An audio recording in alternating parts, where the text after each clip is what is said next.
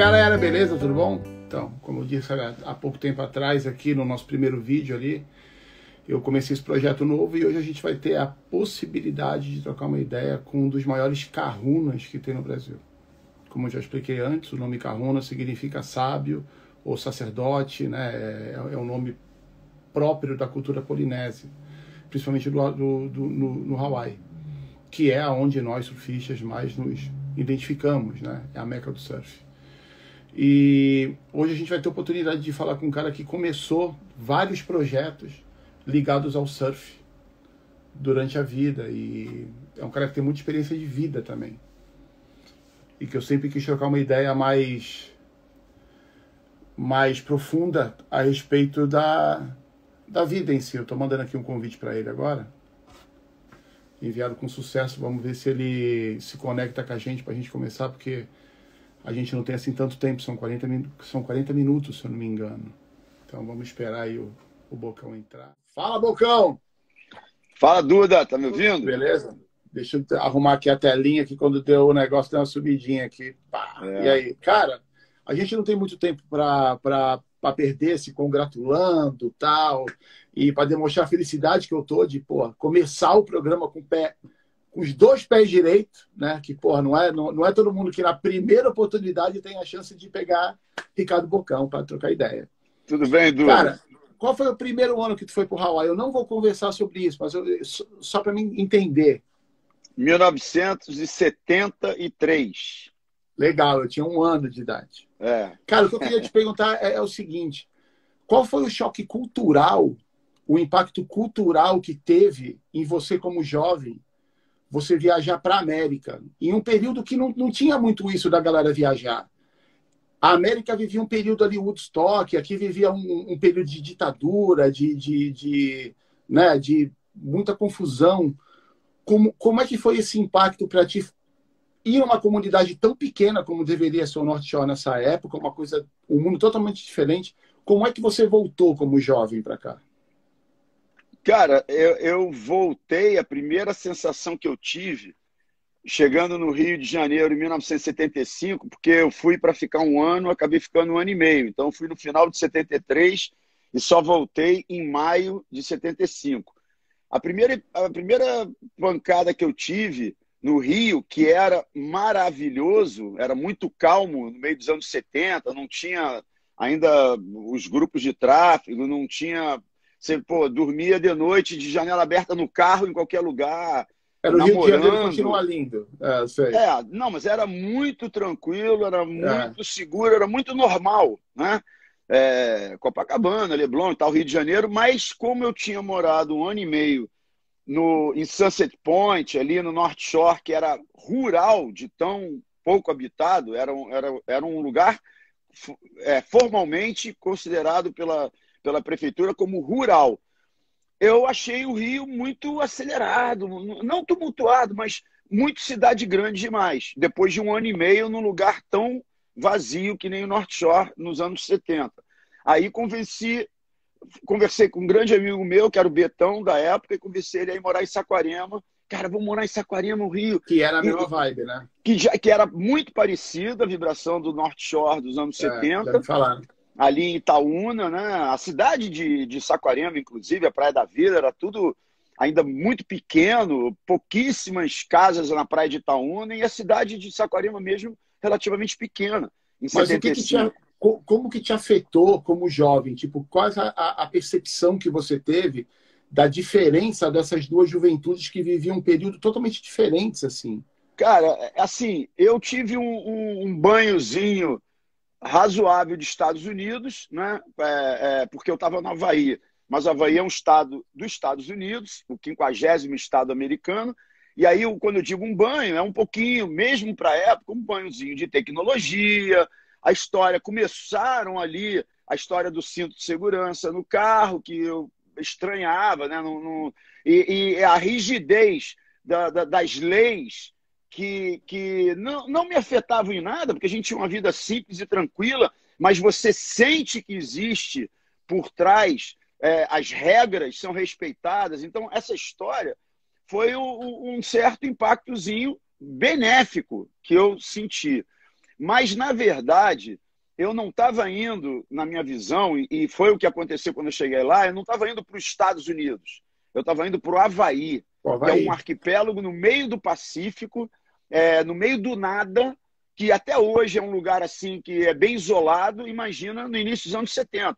Então, quando eu cheguei, a minha vida, a minha, o, o meu impacto foi de estar num lugar realmente paradisíaco, cheio de palmeiras, coqueiros, é, é, árvores frutíferas ou não, um, um, oceano e praias virgens. Né? Como, 7 quilômetros de, de maravilha. 7 quilômetros muito, de maravilha. E é muito bem cuidado até hoje.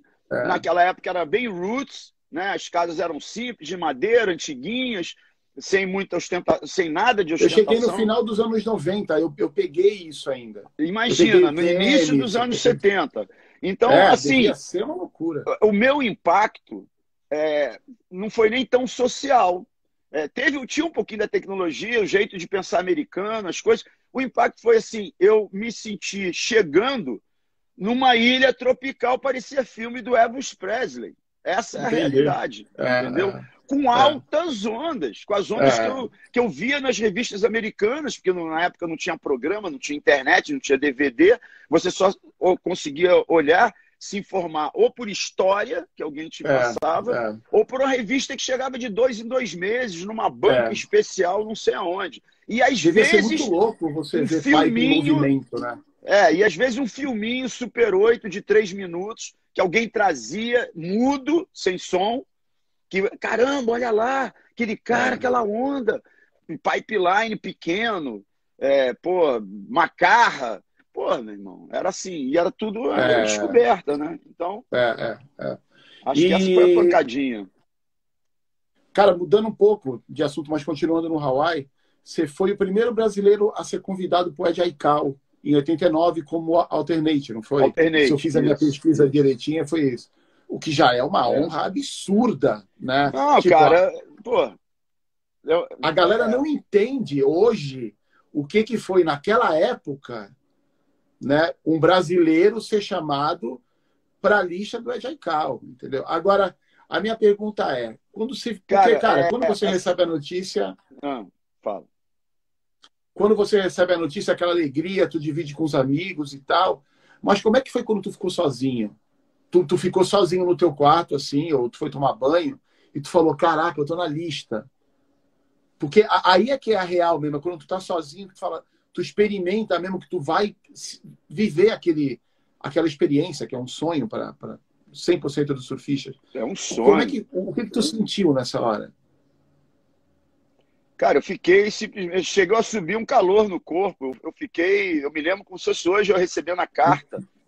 É, e ninguém me falou antes, não, de, de, novo, né? A primeira vez foi em 91, 92. Ainda não tinha essa comunicação toda que hoje em dia não existia a não, instantaneidade, sim. não existiam os. É. É, é na, cara, eu recebi uma carta, mesmo em 91, 92. O Caraca. primeiro ano eu fui nono, alternate, mas é uma coisa assim, né? É, é, eram 30 convidados direto, mas a lista de alternate era pequena. Tinha uns 16, assim, é, é, 18, 14. É, e aí eu vim como nono alternate. E eu nem, eu nem prestei atenção na história do alternate ou não. Porque a lista ela vinha com os 20, acho que não eram 30, não, 20 e tantos primeiros e os 12, 14, 16 alternates eles quase que se misturavam, né? Porque aquela lista cheia de cara casca grossa, e aí vinha uns passozinhos alternate, vários casca grossa. No primeiro que eu me lembro que no primeiro é. ano ou no segundo que eu não, e, e, detalhe, eu fui convidado três anos seguidos. No primeiro eu fui nono alternate, no segundo eu subi para sexto alternate, e aí eu fiquei na frente de Tom eu fiquei na frente de Gary Elkerton. Pô, o Gary Elkerton eu achava, cara, dos melhores cassetes, mas eu fiquei na frente dele, do Tony Ray, que era outro casca grossa que, se eu não me engano, chegou a ser vice-campeão do Ed Aikau é. anos depois. Mas na lista é. lá, você tá embolado só com, meu irmão, são 40 e poucos, né? 20 e poucos, é 30 e poucos caras é, é, do mundo inteiro convidados. E detalhe, os brasileiros hoje há muito tempo têm moral, porque foram conquistando o seu espaço no offshore como moradores respeitosos e foram se misturando com os havaianos. Sempre foi uma história assim, né? Que saiu umas faíscas, mas que o havaiano sempre foi muito identificado com o brasileiro. A gente é muito parecido. o havaiano é muito mais havaianos. parecido com o brasileiro do que com o americano, com o australiano, é. tudo mais. A nossa pele, a nossa. É, é e, e, então, mas no começo tinha muita a faísca. Nossa energia né? é muito parecida com a deles. É muito parecida. Ninguém fala alto, toma cerveja, fala de mulher e onda, não sei o quê. Então, é, é, é, mas nos anos final dos anos 80, teve aquela grande confusão, como já tinha tido nos anos 70 com os australianos, no final dos anos 80 teve aquela grande confusão dos havaianos com os brasileiros, e os brasileiros passaram aí uns 5, 8 anos, meu irmão, com, com os havaianos olhando enviesado para brasileiro. Então, quando eu fui convidado no início dos anos 90, aquela confusão foi em 86, 87. Quando eu fui convidado em 91, é. primeiro ano, ainda estava esse clima. E outra, eu não era apaniguado Caramba. do George Downey, pô, que, é um, que, é um, que é um monstro, o, o George Downey, né? filho do Keone Downey, do, enfim. Mas ele era o, o diretor de prova, dizia-se que ele era o que, na verdade, fazia, por mais que todo mundo votava, tinha várias pessoas no mundo que votavam, era através de um voto também, mas eu tinha essa, essa, essa proximidade com ele, com o George Downey, o, o grande diretor de prova, eu não, eu conhecia muito bem os xerifes da época da, da área e me dava bem com eles, o Ed Mas Hoffman, você conhecia Muniz, porque você o Brian teve Serrato. respeito, cara. Sem o respeito não, que você é, conquistou é, naquela é, época, lógico, você não ia conseguir. Total. Mas é porque eu cheguei, mas é porque eu cheguei mas foi uma série de coincidências, Duda, porque antes de eu ir para o Havaí, com 17 anos, eu fui para o Peru, fiquei dois meses e meio, e lá eu conheci o Ed Hoffman que ninguém chama de Fast ah, Ed. Eu conheci ele lá com 17 Sei. anos de idade. E ele tinha mais ou menos a mesma idade que eu, um pouquinho mais velho, tinha 18, 19. Nós ficamos na mesma casa. Ele até eu fiquei com legal, febre, legal. resfriado, ele cuidou, pílula diária. Pô, Nós fizemos amizade. Aí ele foi para o Brasil antes que eu fosse para o Hawaii. E curtiu no Brasil legal. aqui comigo, com o Otávio Pacheco. Aí é, veio o Glenn Calacuculi junto é, com o Spear, junto com o Fast Ed. E quando eu cheguei lá, eu não procurei o cara. Ah, vou procurar ele. Cara, eu fiquei na minha. E nós nos esbarramos em Sunset Point, porque ele morava no mesmo bairro. E aí, dali, ele apresentou, porque ele, ele, é, é, ele era amigo do Brian Serrat, que era outro xerife da época, sempre foi, o cara respeitado até hoje, o pai do Nanoa, Nanoa Serrat. E aí me apresentaram, aí eu acabei conhecendo o Tony Muniz, eles, eles competiam de motocross ali no norte offshore, nas ilhas, na verdade, treinavam ali nas montanhas, ali em frente a Sunset, Velziland, caramba. E acabou que era uma comunidadezinha, né? O bairro, Sunset Point, não existia ainda nem backyards, o bairro de backyards. É, então, assim, é. essa, essa amizade, relacionamento, de morar perto da casa do outro, de, pô, quando o Otávio foi pro, pro Hawaii, levou uma rede de pesca toda feita à mão, de nylon, aquelas redes que a gente tem aqui no Brasil, mas que lá não é tão fácil de presente para o Brian, ficou maluco, enfim, foi, foi tudo meio natural, mas é, é uma coisa é você tá é, é, bem relacionado com os caras mais pesados da área.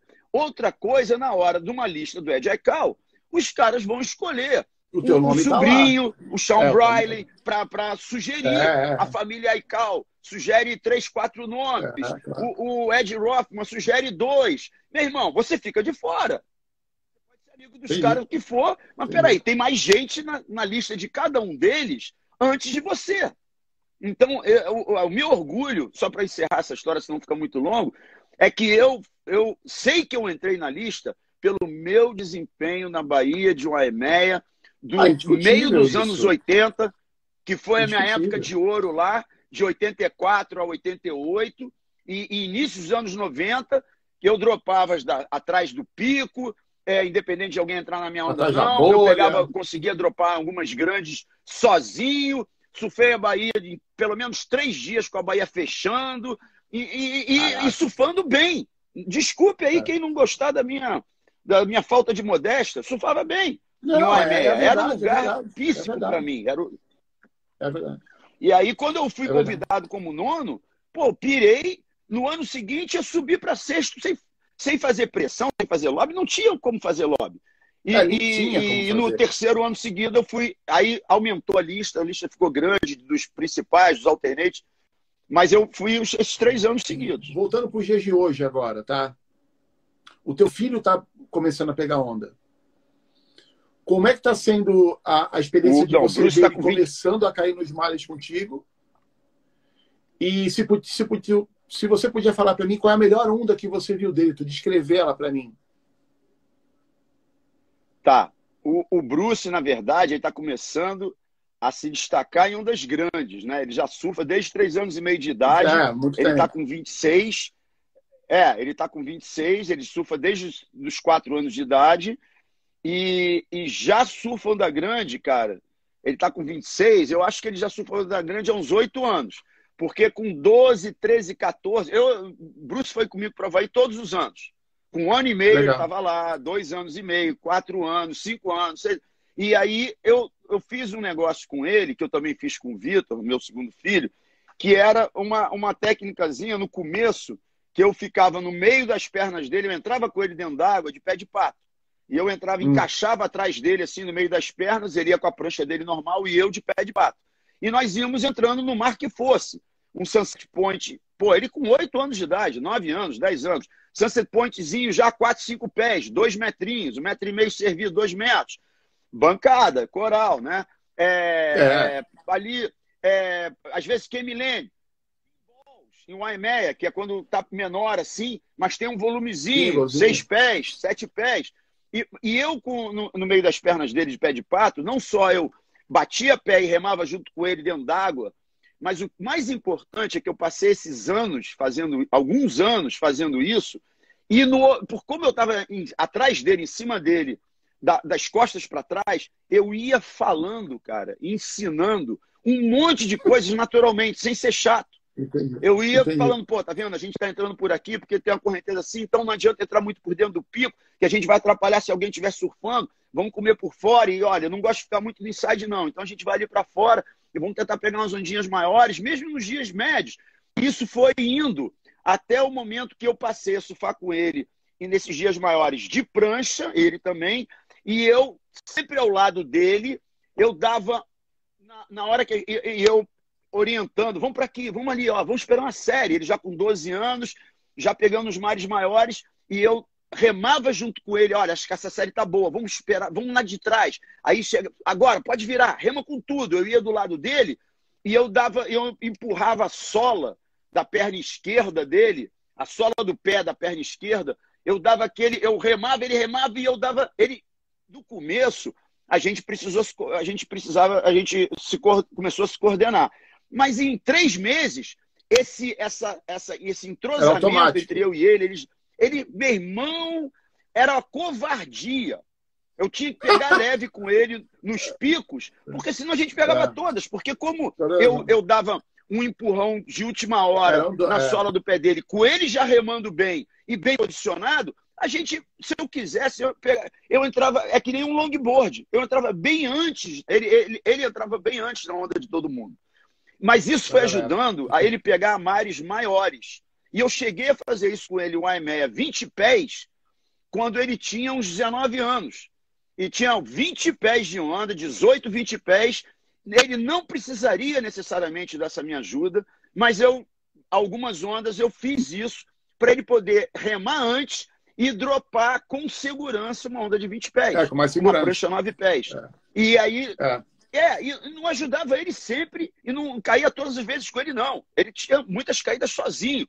Mas essa, essa, essa nosso entrosamento, eu acho que fez ele entender as questões do mar mais cedo, é, ficar bom nessa história de ler o mar, de entender o mar crescer, é, subindo, a, a maré mudando e a correnteza ficando forte, para onde que puxa, para onde não puxa. Ele foi entendendo isso muito experiente dentro da Eu nunca ensinei muito ele manobra na face da onda. Eu sempre me preocupei em mostrar as coisas do mar, para você antecipar, foi dando estoque de como entrar, como sair. Tudo, meu irmão. É, chega na beira, analisa, vê quem é o melhor do pico, acha? fica perto 10 metros do cara melhor do pico, não sei o quê, todas essas coisas. Então, ele começou a pegar as ondinhas de 15, 18, 12, 20, precocemente, sem chamar muita atenção, que o Bruce é muito calado, muito na dele, não faz marketing para ele. Uma coisa que eu vejo, Bocão, eu vejo que a, que a, que a juventude hoje, eles, eles não perguntam, eles não se informam. Eles, eu, o que eu vejo bastante é que a galera está começando a pegar onda e eles chegam na praia fantasiado de top do WCT, com a bermuda do Felipe Toledo, a prancha estilo do Medina, o boné do Kelly Slater, e eles acham que aquilo ali dá uma espécie de algum poder e entram. Eles não se informam sobre a, a bancada. Não, mas Duda, é eu, Duda, não, mas eu, eu vou discordar um pouquinho de você, tá? Só tá. uma coisa. Tem os caras assim, mas a, mas a maioria, sabe o que, que eu acho que acontece? Eu acho que hoje, nos últimos cinco anos, tem tanta informação disponível. No, no, nos, hoje em dia, onde é que você mais se informa? Se você souber selecionar. Nos grupos de WhatsApp. Mas não é só ali. Na internet, no Google, em, em, em canal do YouTube de surfistas, de cara de onda grande, de cara blogueiro, é, matérias, é, site da WSL, é, blog, é, site de um grupo que é casca grossa de comunicação especializada. Então, cara, é, você tem razão. Não se, eles não perguntam tanto mais. Mas, por exemplo, meu filho tem uma turma, que nem todo garoto, garotão, né, garoto, assim, 25, 26 anos, são amigos há muito tempo. Já pô, fomos para Costa Rica juntos há sete anos atrás. Que é a turma dele. Quando eu saio de carro com eles, cara, eles, meu irmão, não me deixam calado. É, eu vou daqui é. para meio da Barça, a gente vai juntos. Eles são curiosos e tal. O que eu acho que acontece é isso que eu estou falando. Tem muita informação disponível. Então, pô, quando, o cara às vezes até pipocão, lá no Havaí, não sei o quê, pergunta perguntar para escutar a história. Porque o cara já quase que parece que já sabe. Vai chegar no Norte Shore, já sabe que tem que pegar leve, já sabe que tem que falar baixo, já sabe que o mar fica grande de repente, já sabe, porque vídeo, foto, matéria, é. Instagram. É, hoje em irmão, dia a possibilidade de informação é muito maior. A possibilidade era muito, é muito maior. Eu, eu a, a, primeira muito. vez que eu fui, eu não, nem não tinha site, não tinha nada também. Era bem complicado, o cara era bem é, complicado. Não, você não... Mas, uh, e eu acho muito mais foi? legal você ir para um lugar sem saber muito o que espera. É, eu curto, eu curto, eu curto. Eu ainda, eu ainda quando eu viajo, tem, tem várias ilhotas aqui perto da New Zealand que tem onda, eu vou e eu não sei como é Pô, é que é. É um paraíso, entendeu? né, cara? É, a, a, última vez que eu fui. Eu só passei dois inteiro, dias aí contigo na tua casa, mas eu sei que isso aí é um paraíso, eu tenho que voltar. É, então, volto sempre. Mas as ilhas que tem aqui ao lado é que são tesouro. Eu, eu tô indo muito para uma ilha é, né? Que ela tem uma onda que é igual o backdoor. E não tem ninguém surfando Fala. na ilha. É, eu sei, você você gosta de onda buraco e pesadinha, né? Então você deve buscar esses lugares, já deve, tá, já, já deve ter mapeado alguns, né? Tem várias, tem várias. Cara, tem, tem uma ilha que eu vou aqui do lado que ela tem para mais de 10 ondas, assim. E, não, e ninguém surfa é, na ilha. Na, mas, mas é o país Nova Zelândia?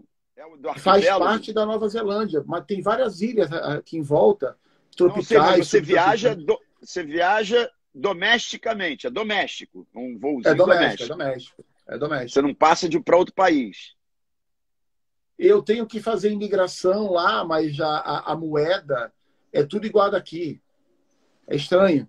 Fa, fa, faz parte, tá ligado? Meu, tem, tem uns lugares aqui que quando tu voltar, a gente, aí eu te, eu te levo. Tem, tem, tem uma zona. Tem uma onda aqui Com que certeza. eu considero a mais extensa do mundo, mais que Chicama. Caramba. Os locais já me falaram que ela é rola porque... por 9 quilômetros. 9 quilômetros. No, é, é, Nova Zelândia é muito recortado, né? São ilhas muito é. recortadas. O que tem de Bahia é. e uh, os acidentes é. geográficos são perfeitos para o surf.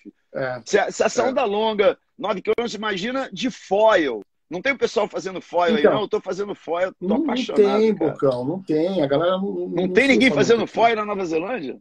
É muito raro, muito raro tu ver, muito raro tu ver, muito raro, muito raro, muito raro. Interessante. Esse Picofui já muito bom. Ele tem uma duna gigantesca, tá ligado? Eu, eu, subi até o fim da duna, eu com a minha fisheye, eu não consegui pegar um quarto da extensão da onda. Que isso, cara. E continua fotografando é. muito, Duda? Continuo fotografando, continuo fotografando. Né? Eu, eu, eu, eu tem alguns projetos que estão em andamento tal, mas a pandemia deu essa né, brochada na galera. Mas eu vou te perguntar uma outra parada também que eu tinha te perguntado. Cara, qual foi a, a melhor onda que tu viu do teu filho e, e, o que, que tu sentiu quando tu viu que ele consegue surfar? Quando tu falou, caraca, o moleque tá pronto para encarar esse tipo de situação. Qual foi o teu sentimento de dever cumprido? Como é que foi o dia para ti? Eu, eu, não sei se eu tive esse sentimento de dever cumprido, porque quando. A melhor onda que eu vi do Bruce, eu não sei se a galera que está acompanhando vai lembrar, teve um dia, há uns quatro, cinco anos atrás, que o Ed Aikau foi chamado, naquele né, campeonato que fica é, no período de espera, eles ficam é, avisando com uma certa antecedência, depois da época das previsões, porque antigamente não apareceu, o mar subia, cara, vai ter Ed Aikau. Era quase assim. Às vezes tinha uma previsãozinha de três, cinco dias no aeroporto, mas depois da era do, da, das previsões de 12, 15 dias, que já chama com 10 dias de antecedência, já falou, ó, sinal amarelo, acho que vai ter. Aí, mas teve um dia, não sei se as pessoas lembram, uns 5, 6 anos atrás, que eles chamaram, certo, veio a equipe de filmagem da Califórnia, aquele circo enorme, Chegou na praia às 7 horas da manhã e o sol ainda não tinha chegado. Eu não sei se ninguém lembra. E aí, o AME ficou lotado, porque todo mundo achou que com certeza. Então, neguinho leva sofá para a beira da praia, outros ligado. cantos. Aquele, aquela Bahia fica, tipo assim, toda ela de gente sentada, fotógrafo, cinegrafista. Cara, não cabe ninguém. O trânsito é, duas empaca. Lá. E aquilo lá é um, é um, parece um anfiteatro assim, gigante, é. que é a Bahia, com gente lotada, apinhada dos lados todos, e o campeonato pronto, palanque, todo mundo, com as câmeras de todos os lados para fazer o ao vivo, aquela história toda, e as ondas não chegaram sete horas da manhã. Aí o cara botou on-hold até umas nove, nove, nove e meia, o Suel não chegou, ele teve que cancelar, porque eles fazem num dia e só, mas precisam do dia inteiro.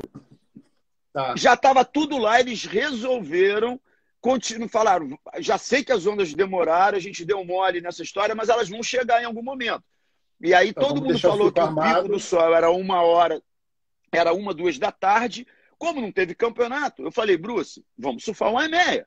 Porra, alucinante. É. 15 pés, 18 o pés. Tá on, e, e. No, no, no início da tarde, provavelmente vai chegar o céu que eles estavam esperando. Não deu outra, cara. A gente deu uma caída assim de manhã, saímos, voltamos na hora que a gente achava que ia ser uma hora do mar, uma, uma e meia da tarde. Meu irmão, tava muito clean, começou a bombar, 20 pés, 22 às vezes, assim, sólido 20 pés, e tava crowd, porque tava todo mundo lá tava todo mundo lá. surfistas, competidores.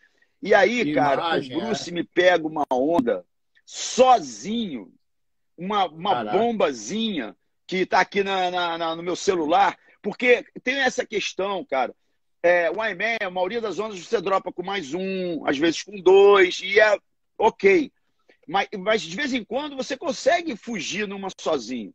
E, e nesse caso, é não foi só porque ele surfou essa onda sozinho, é porque a onda foi animal, era da série, e por algum motivo ele se posicionou de um jeito que ele dropou no pico sozinho. E como estava esse circo montado, ele tem foto de, do lado esquerdo, foto do lado direito, imagem de drone, foi para dentro do vídeo especial da WSL. E é, é uma, uma bomba, ele com uma 96 minha do Gary Linden, e, e aquela bomba de. Pô, meu irmão, é, é, e eu olhando assim, eu pirei, né? Logicamente eu não vi sentado de frente, porque eu estava do lado dele, mas eu vi ele remando. E é aquela coisa, a praia toda começa a berrar, né? Parece é, Maracanã aquilo ali. Assim, a praia toda tá berrando para tudo que é onda, mas eu digo, essa foi a onda que eu pirei vendo ele assim. É, é, óbvio que tiveram algumas outras e tal, mas essa ficou marcada. Talvez tenha sido a melhor onda que eu vi, porque ela era clean, sol, onda da série. Ele conseguiu escapar é sozinho, irado. pegou uma Depois eu quero ver toda dele. Foi... Eu não vi esse vídeo. Eu não vi esse vídeo. Com certeza. Cara, de, de, depois de tantas gerações, tipo, eu já vi algumas gerações de jovens passar, você já deve ter visto algumas gerações de jovens passar.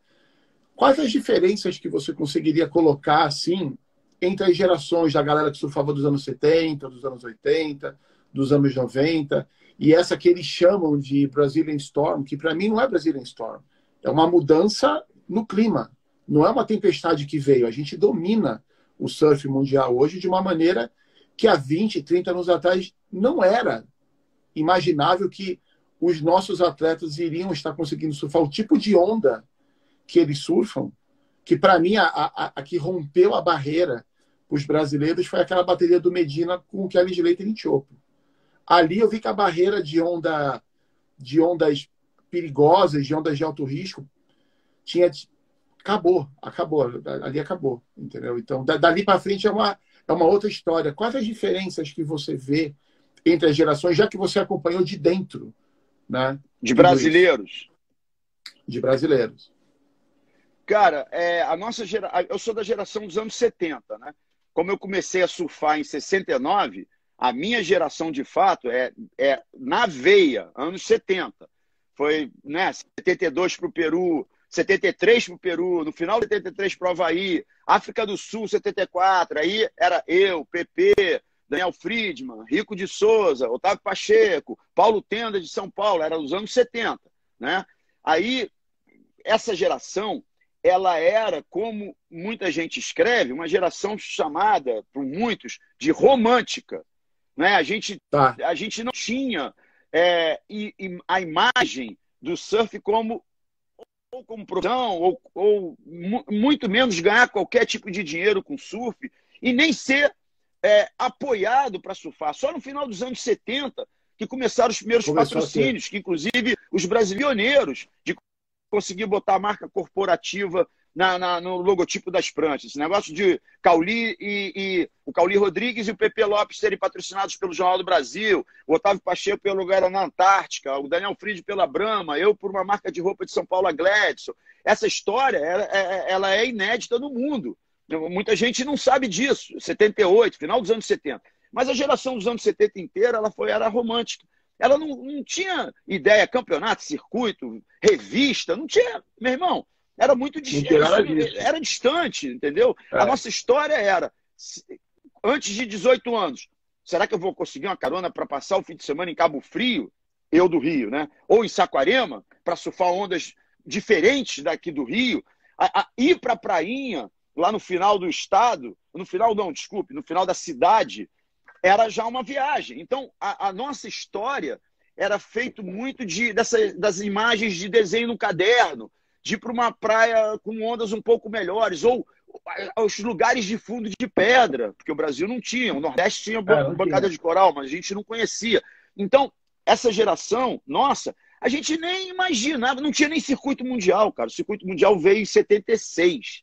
Então, a certo. diferença é água para o vinho é, chegou aos anos 80, aí a, foi a primeira geração que já alguns, vários, cresceram pensando em competir e começaram a vislumbrar uma possibilidade de viver paralelo ao surf ou com o surf, né? E aí no final dos anos 80 apareceu a, a, aquela geração do Fabinho, do Teco, do Vitor Ribas, do Renan Rocha, do, do, do Peterson Rosa, daquela galera que que estrondou o WQS nos anos 90, porque o ataque brasileiro foi primeiro no, QE, no WQS, na época era WQS, WCT. Anos 90, começaram a fazer final, três na final de quatro contra o australiano, 2 a 2 Peterson e Neco em Newcastle, é, desculpe, Neco Padarati e Guilherme Erdi em Newcastle, é, Armando Daltro, Vitor Ribas e Peterson contra o Mick Fanning, então, meu irmão, era dois, três na final, um na final, e, e ganhando WQS, quatro estrelas, incomodava, cinco estrelas. Incomodava muito. E já, e, já, e já fazendo uns resultados no WCT. Aí, meu irmão, é, anos 2000, né, veio o nosso capitão, Adriano de Souza, que foi, no primeiro momento, porque a gente teve um hiato né, entre a geração vencedora, essa que eu falei, e, e, e a, o Mineirinho tiveram caras bons que fizeram algumas coisas, mas eu acho que deu uma, uma, uma caída assim em relação aos australianos, americanos, havaianos.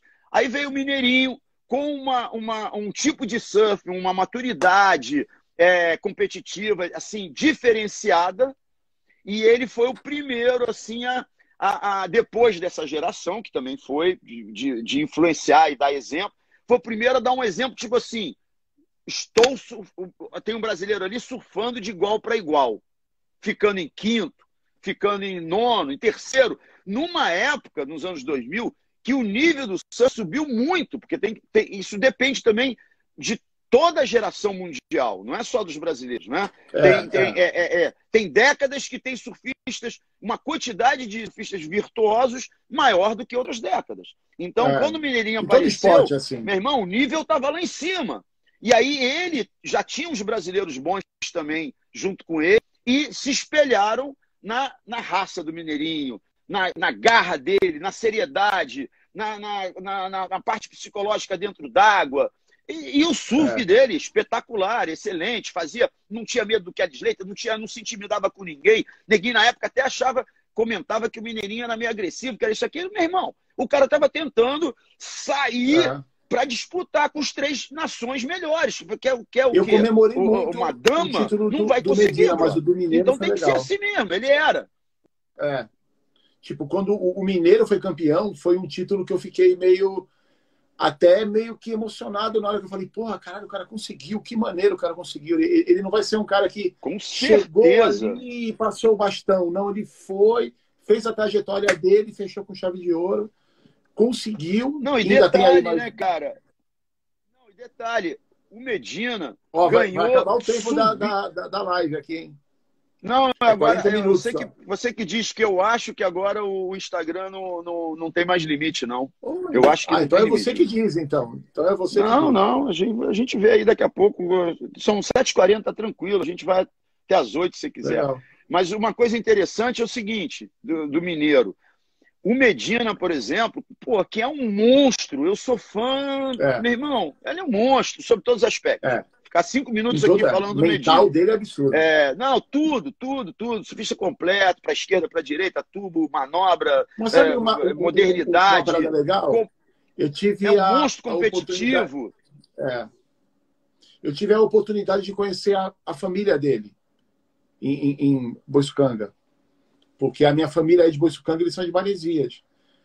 Cara, é, o sistema que a família dele trabalha, de, de, de como ele foi educado, né? Eu acho que fez com que ele tivesse um foco muito, muito, muito grande, porque o, o, o que eu vejo nos outros atletas, tipo o John John, o John John, ele, ele sabe surfar, ele teria potencial de ser campeão vários anos, mas eu frequentava a casa do John John no North Shore, conhecia a Alex e tudo, eh, frequentava bastante, e ele não foi criado em um ambiente assim para você nós vamos, a, a, nossa família vai se empenhar para você ser campeão. Entendeu? Nós vamos te moldar, trabalhar contigo isso. O John John gera uma parada, ai filho, vai lá pegar onda, pá, pegar prancha. A escolinha do outro lado da rua, a mãe professora e tal. Entendeu? Então, no Medina, eu vejo que o Medina ele pode passar até o Andy Irons em títulos. Você não acha que é possível? Eu acho. Eu, meu irmão, o, o, o, mas, mas assim, eu só não queria deixar esquecer de, de, de alinhavar ali e terminar de falar do, do Mineiro, que o, o surpreendente do título do Mineiro em 2015 é que o Medina no ano anterior ele estava no início, no início não, ele já estava sólido, consolidado no circuito mundial, é. mas não, porque já tem seis anos, foi 2014, ele estava no início da ascensão dele que nem foguete.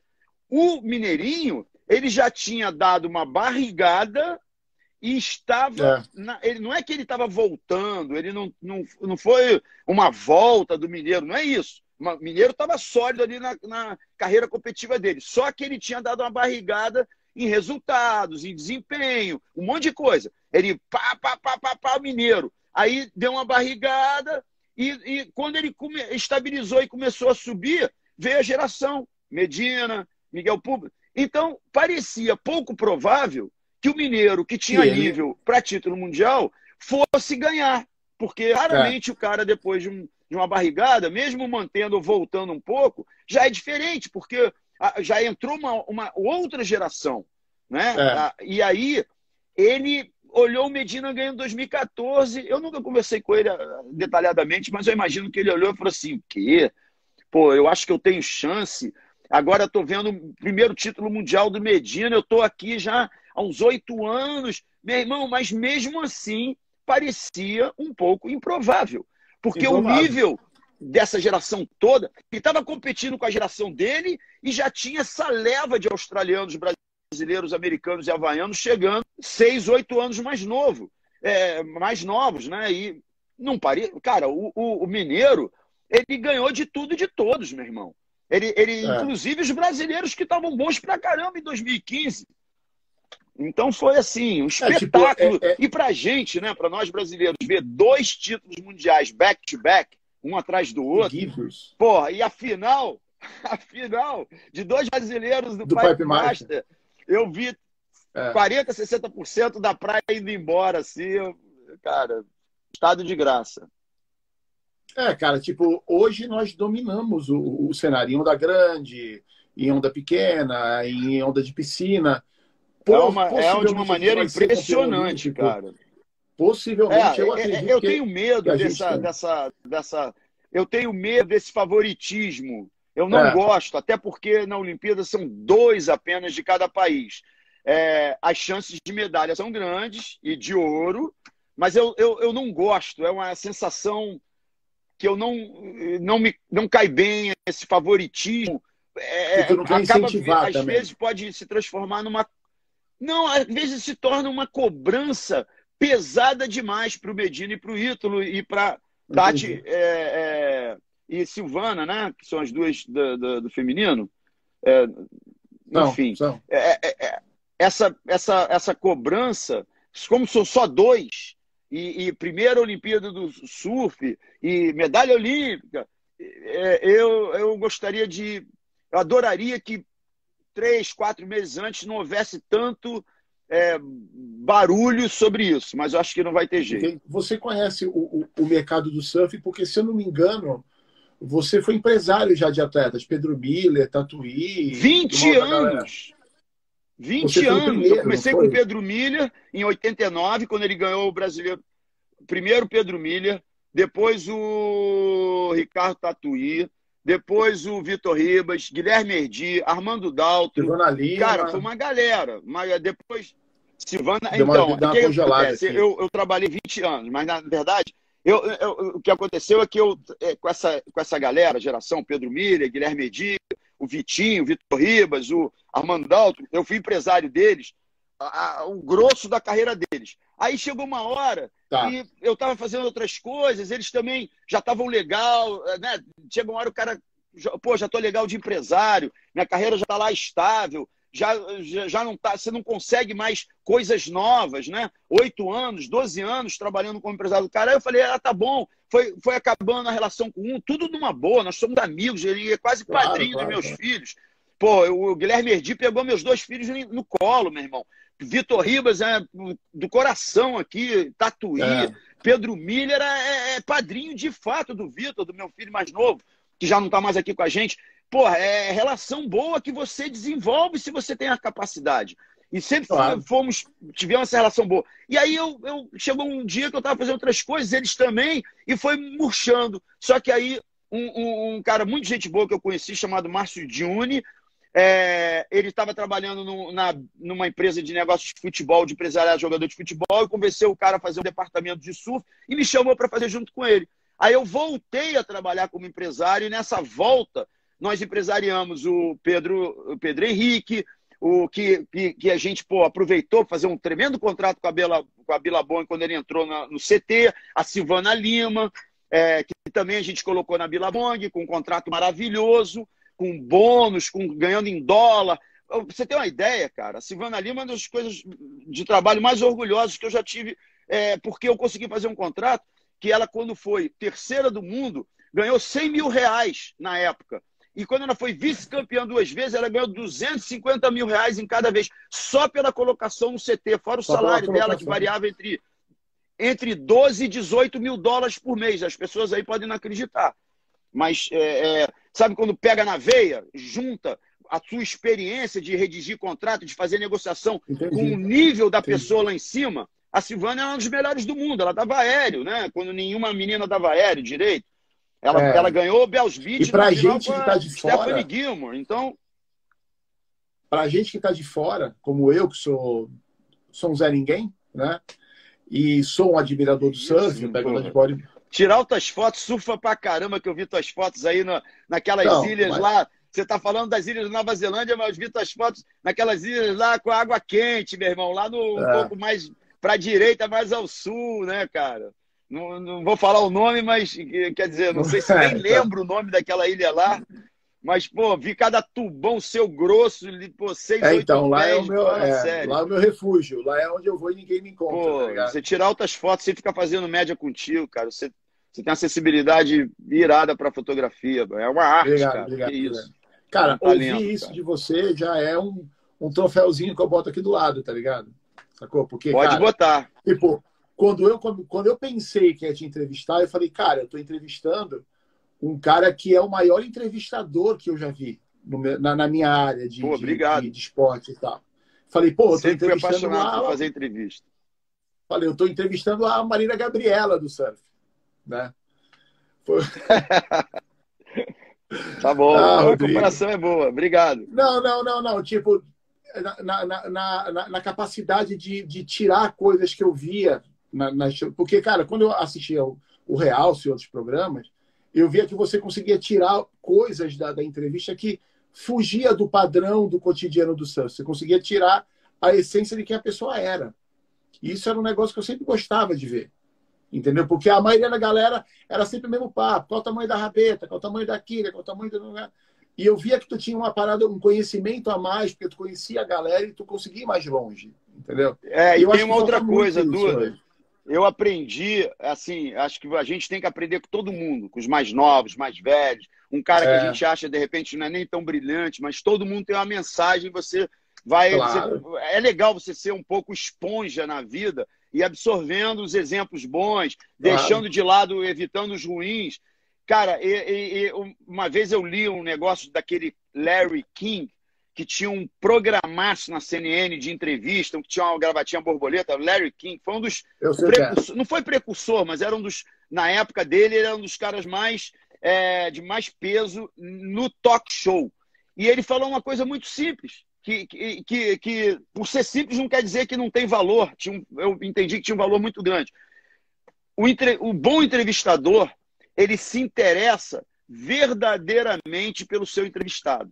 Não é claro. só uma técnica. A técnica é. existe. Você não falar muito, deixar o cara falar também, não deixar ele ficar discorrendo sobre.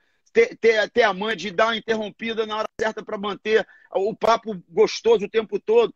Mas, primeiro de tudo e mais importante, você tem que se interessar de maneira genuína, verdadeira, pelo seu entrevistado. Não é só fazer pesquisa é. da vida dele. É, é, além de fazer um pouco de pesquisa, ter um interesse nas coisas dele, que às vezes tem tanto interesse no que o cara faz. Ah, eu não gosto disso, mas você vai Entendi. entrevistar um cara. Você tem que ter interesse pelo que ele faz, tem que ter interesse pela vida dele. E a partir disso, você olha no, nos olhos dele, né? A maioria das entrevistas todas eram físicas, sempre foram físicas. É. Olhava no cara, apertava a mão dele, estava ali, ou da, ou da mulher, do menino, e você começava a, a, a se antecipar na empatia com a pessoa. Se o cara falava, não, porque, pô, eu gosto, na verdade, de mergulhar, muita gente não sabe, mas eu gosto de caça submarina. Aí você, prim, rapidinho, blá, blá, blá, caça submarina, eu gosto muito dentro d'água, é, segurar o ar no pulmão, qual tipo de arma, quantas vezes por semana, mas o quanto que você gosta, e, e esgota aquele assunto e para outra. Ah, porque violão, ah, violão. Então, você tem que se interessar verdadeiramente pelo seu entrevistado.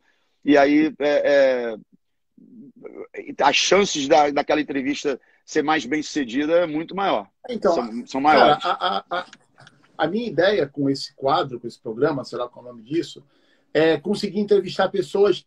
o meu interesse não é entrevistar a molecadinha mais nova, é entrevistar os carrunas. Né? São as pessoas que são detentores de sabedoria. Né?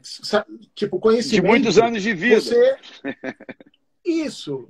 Que, cara, eu acho que as pessoas deveriam dar mais valor às pessoas que têm mais idade, principalmente hoje, que o mundo está meio que sem bússola. A gente está passando por uma troca de geração. Eu acho que essa revolução que a gente está passando agora, no futuro as pessoas vão ver que essa revolução da informação, ela vai ser tão importante quanto a revolução industrial, porque está transformando os seres humanos em, em seres diferentes agora. Uns estão é, só seres tá e os outros estão seres humanos. Então, a gente está passando por um processo agora que eu, com essa ideia, vou tentar procurar resgatar pessoas com o teu conhecimento, com, a, com o conhecimento da vida, para que em 2022 as pessoas tenham um, a, alguma coisa para ouvir que venha a somar com um tanto de preocupação que está girando na cabeça não, da é, é uma boa ideia, Duda. É uma boa ideia, porque é, não que a molecada, a molecada está com a cabeça no lugar, como a gente falou, e tem tá, muita tá. informação. Tá. E é, só que eu concordo com da história do meio sem bússola, porque tá é, é muita quantidade de ideias, é muita, é muita, quantidade de opiniões e muitas convicções.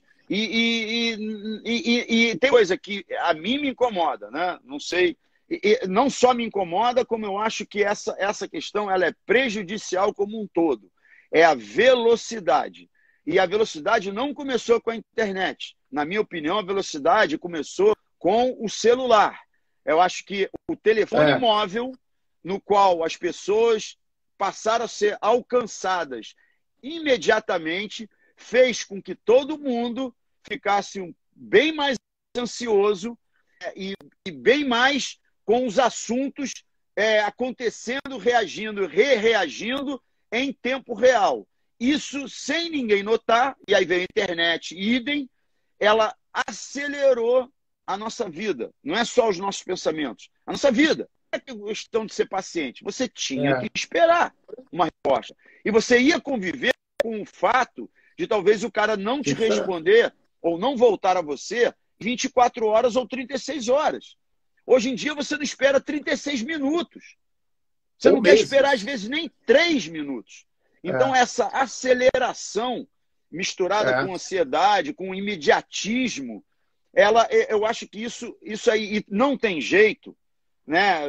Os filósofos ou os pensadores têm que vir com opiniões e, e, e dicas e é, para poder equilibrar um pouco isso, ou seja, as pessoas daqui a pouco vão saber que isso está sim, que isso é real, mas vão ter alguns gatilhos que, de repente, vão aprender de como compensar um pouco. Acabar não vai mais. A não ser, é, tipo, aí, por exemplo, é um sonho. Que, que é um sonho volta. de alguns.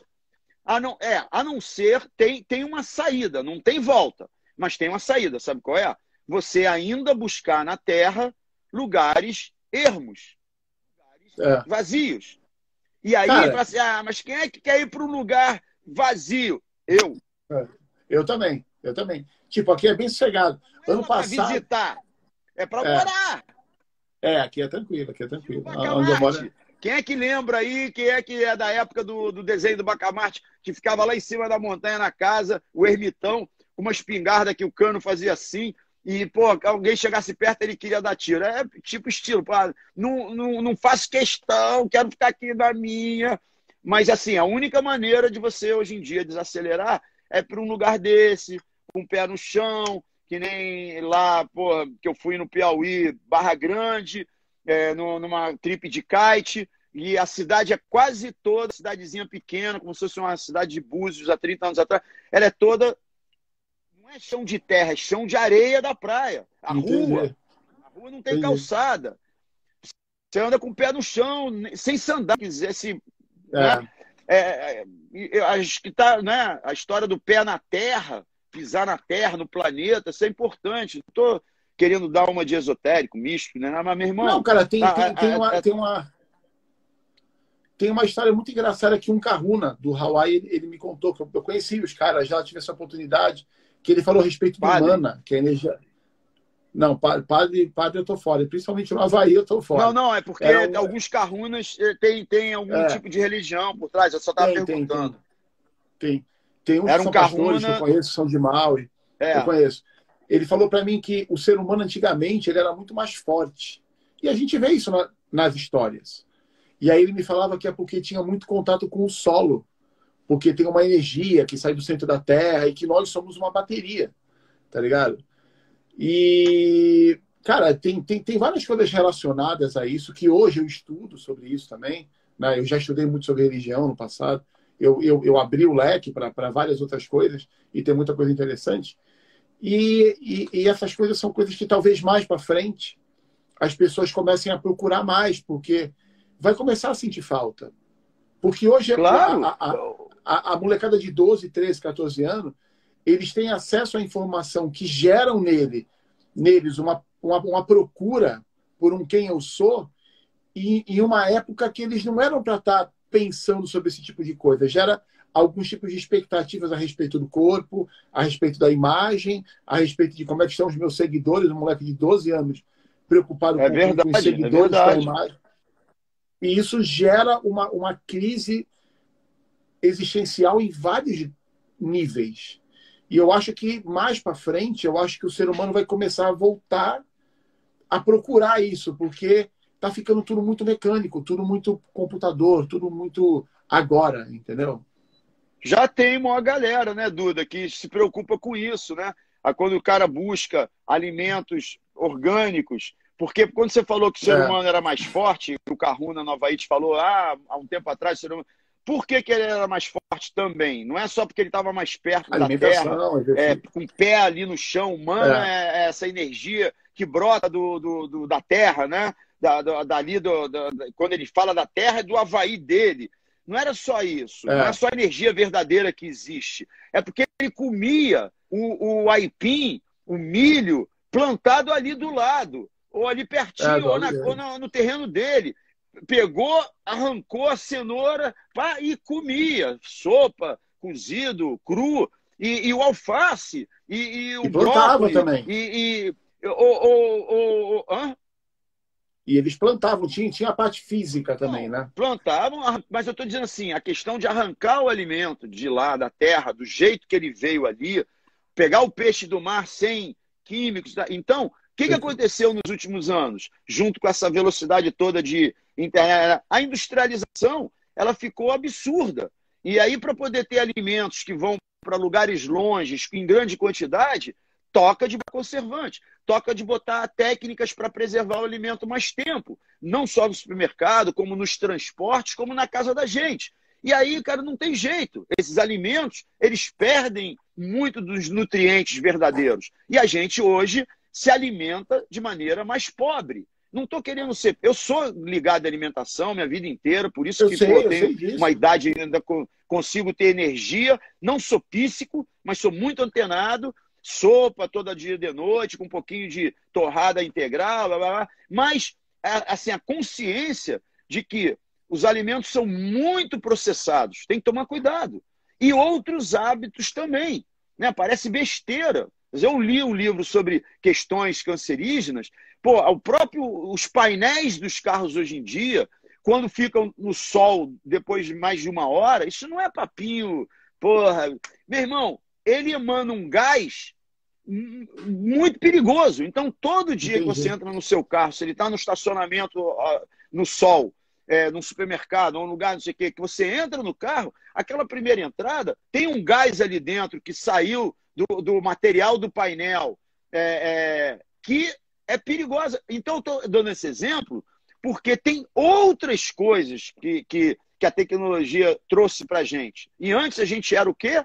Pé no chão, saia da casa, ali na horta, na praia, na serra, cachoeira, é, não sei o quê. Não é eu, eu, o programa, estou dizendo, era mais natureza. Então, as pessoas passo... das cidades grandes. Eu acho que o próximo passo, a galera vai começar a se ligar que eles vão ter que voltar para trás para conseguir andar para frente. É, é, assim, andar para trás é uma, uma forma olhar, de você, olhar o passado, você é falar, né? Olhar. É, na, olhar na verdade, o passado você, entender... Na verdade, assim, é, olhar o passado, exatamente como era a alimentação antiga. Algumas, várias coisas do, do passado, elas, na verdade, já tem muita gente falando já sobre isso, agindo é. dessa forma, né? As comunidades orgânicas de, de, que se alimentam de comida orgânica, a defesa das alimentações orgânicas ou veganas, elas vêm aumentando. Antigamente você chegava, eu me lembro que eu fui um dos primeiros compradores de, de, de verduras e legumes orgânicos no Rio de Janeiro fui descobrir uma cooperativa na Barrinha, no começo da Barra da Tijuca, que de umas meninas que vendiam coisas orgânicas, feinhas, que quem, elas pegavam de, um, de uma comunidade indígenas na Serra do Rio de Janeiro, Petrópolis, Teresópolis, tarará. aquilo não tinha no supermercado. Hoje em dia, não só tem gôndolas no supermercado de, de, produtos orgânicos, como tem supermercados de produtos orgânicos. E, é, então já, é. exi já existe restaurante com pratos orgânicos. Ah, o frango mais caro um pouco, mas, ou seja, a consciência, a, a, o ser humano está ligado. É porque ele, ele é obrigado hoje em dia das cidades de médio porte grande a se equilibrar entre as coisas naturais que fazem bem e a tecnologia e a necessidade de sobrevivência e ganhar dinheiro e, e cuidar da família. Meu irmão, é tudo ao mesmo tempo, como sempre foi. Só que hoje é. existem esses, essas ameaças. Pô, o celular é um perigo, meu irmão. Isso daqui é um adianto. Isso aqui não é só coisa chique. Isso é um adianto. Não é. Não vou botar paranoia. O celular, que aqui é a capinha, vou imaginar, ele perto do, do, do, da, da, cabeça orelha. o tempo todo, principalmente na hora que você está ligando para alguém, ou na hora que você está recebendo a ligação, que é a hora que ele emana mais a, a energia, que eu não sei qual é o nome, ela, ao longo dos anos, duvido que ela não altera algumas células da, da sua cabeça. Não é? Eu tenho então, um amigo então, meu que ele, que ele teve irmão, aquelas antenas.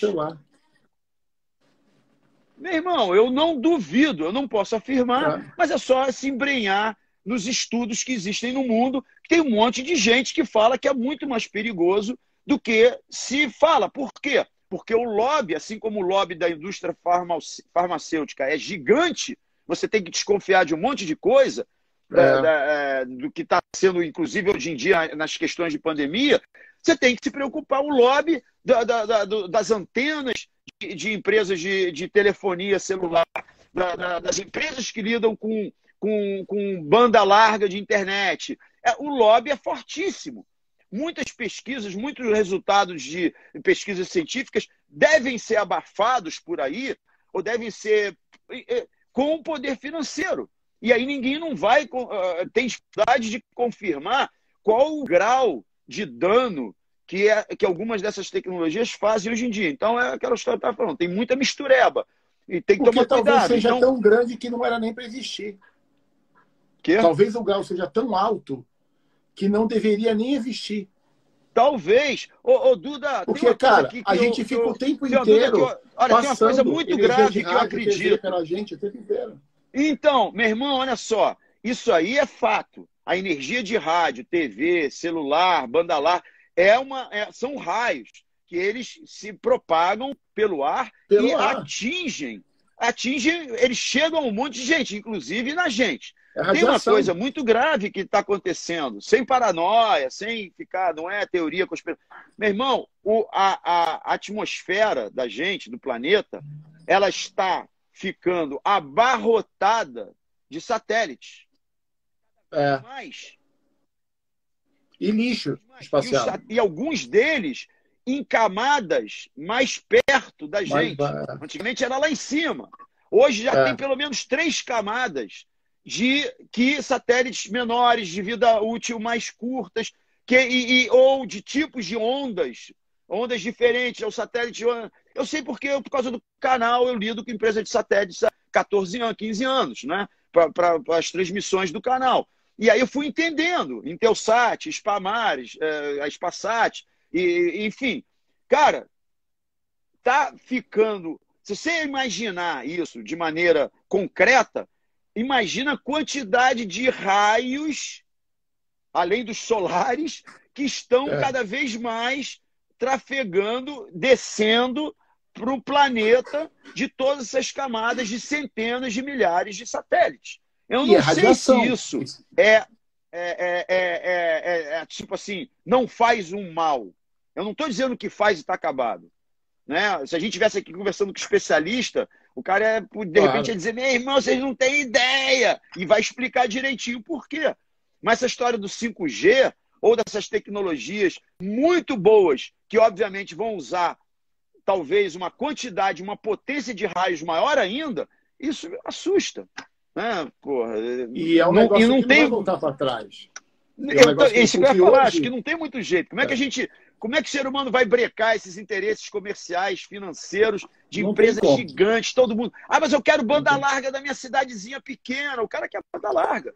Aí tem, talvez tenha é, algumas é. maneiras menos, é, perigosas e outras mais perigosas. Eu oro para que tenha espaço no mundo para as pessoas Uma hora e que vinte, não queiram hein? viver isso. É, então, vou, vou, vou terminar já. Eu oro para que tenha espaço no mundo para que no futuro as pessoas possam uh, ter um lugar para fugir. Mas para terminar e agradecer, uh, bem, eu, eu, todo mundo sabe quem você é, né? Todo mundo que está participando, todo mundo que pega onda sabe quem é o Ricardo Bocão. Eu quero saber o, o, qual, qual é a imagem, qual é a mensagem que você pretende deixar, porque um dia a gente vai. Um dia não tem jeito, um dia a gente vai. Para onde? Não sei. Mas qual é, do teu coração, qual é a, a mensagem que você quer deixar a tua figura quando as pessoas falarem Duda, sobre você? Eu, que que eu você tô quer com deixar? 66. Tá. Eu.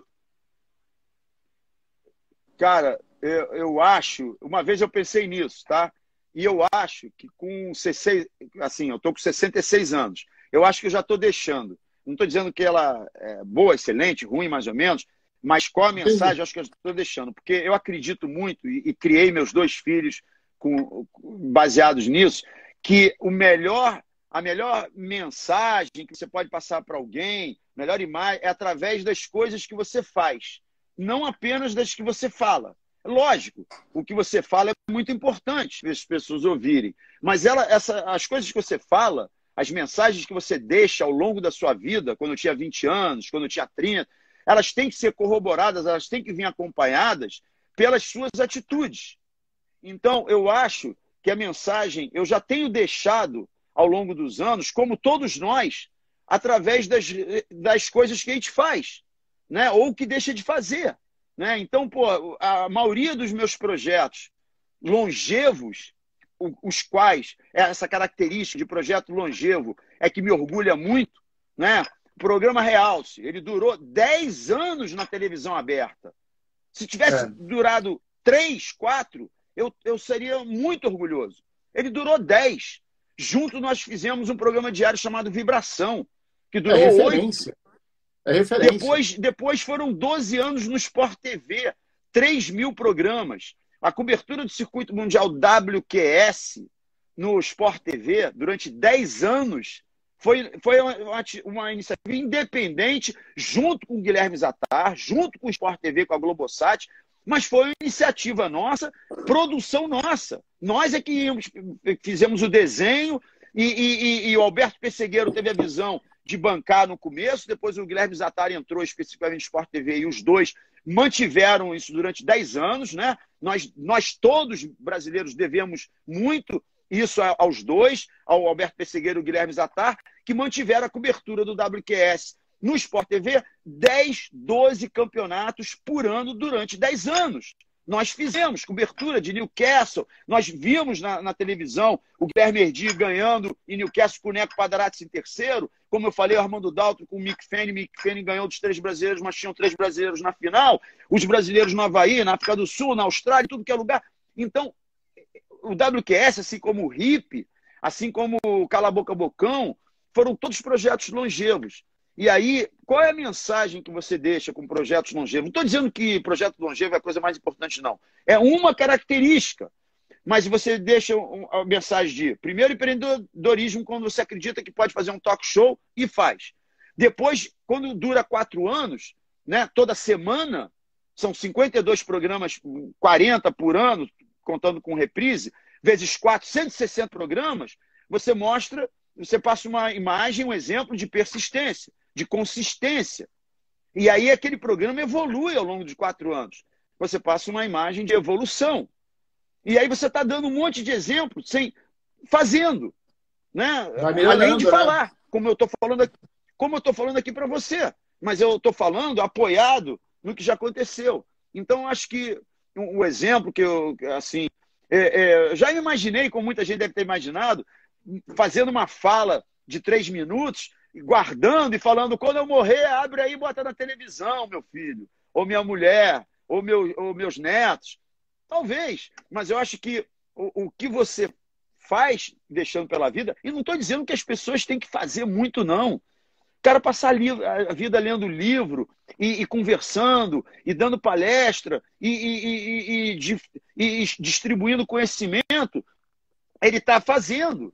Né? O cara que está lá na é. paizinha é. dele, numa fazenda, tomando conta, ele está plantando e dando comida a um monte de gente. Então, não estou dizendo que tem que ser a sociedade, a intensidade, é. não estou dizendo isso, estou dizendo assim. Você, depois de, um, depois de um tempo de vida, você acaba entregando um, um exemplo, uma mensagem, através das coisas que você faz. É.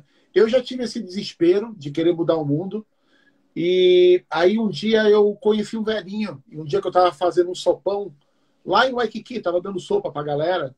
E ele era veterano do Vietnã. Ele me contou as histórias aterrorizantes. Mas aí ele me contou um negócio que eu nunca mais esqueci. A, a gente deu a, a sopa e a gente deu uma fruta. E eu estava conversando com ele sobre isso. Ele cortou a laranja. Nunca esqueci isso. Ele cortou a laranja, é uma história, parece que rola por aí. Ele cortou a laranja e me mostrou. Falou: tá vendo? Tem uma semente. Ele é, essa semente vira, vira um, um laranjal inteiro. Ele falou. Então, tu não tem que ficar preocupado com quantas pessoas você vai impactar. Você tem que se preocupar em viver a vida do jeito que você acha que tem que viver e deixando semente. Se vai crescer, a gente não sabe, porque a semente ela começa a crescer debaixo da terra. É onde forma a raiz, é onde ela se estrutura para depois ela aparecer linda e formosa. Por isso que eu, eu dou Mas se você deixar sementes legais, vai crescer. Claro. Às vezes a gente não vai ver. Tem muita coisa que você está fazendo hoje pelo surf que daqui a 20, 30, 40 anos vai ter gente que vai estar recebendo né, a, a, a, os, os louros por uma coisa que você plantou. Muitas vidas, muitos pais e filhos, muitas famílias, muitos moleques vão falar: porra, esse negócio. Por exemplo, quando você veio aqui em casa, a minha mulher tinha um puta problema nas costas, lembra? Que você falou, ó, Célia, se estica na porta, curou. Curou. Curou, Bocão.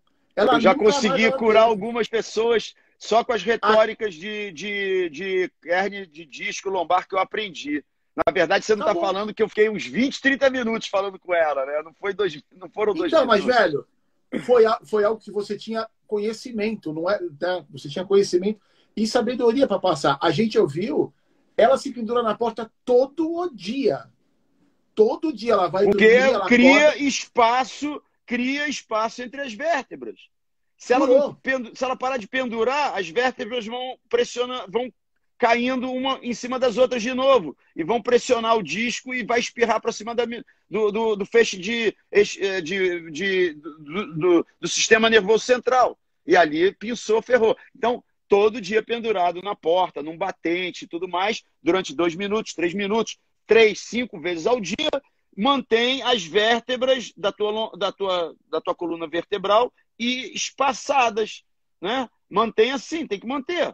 Não pode deixar a verba escorregar para cima do nervo, nem apertar o disco e o disco espirrar para cima do nervo. Aproveitando aí o nosso ao vivo e falando para as pessoas que estão ouvindo. Eu Isso é uma das coisas. Da né? câmera agora você. Se pendurar nos batentes de tá casa, se pendurar no batente do elevador quando estiver esperando.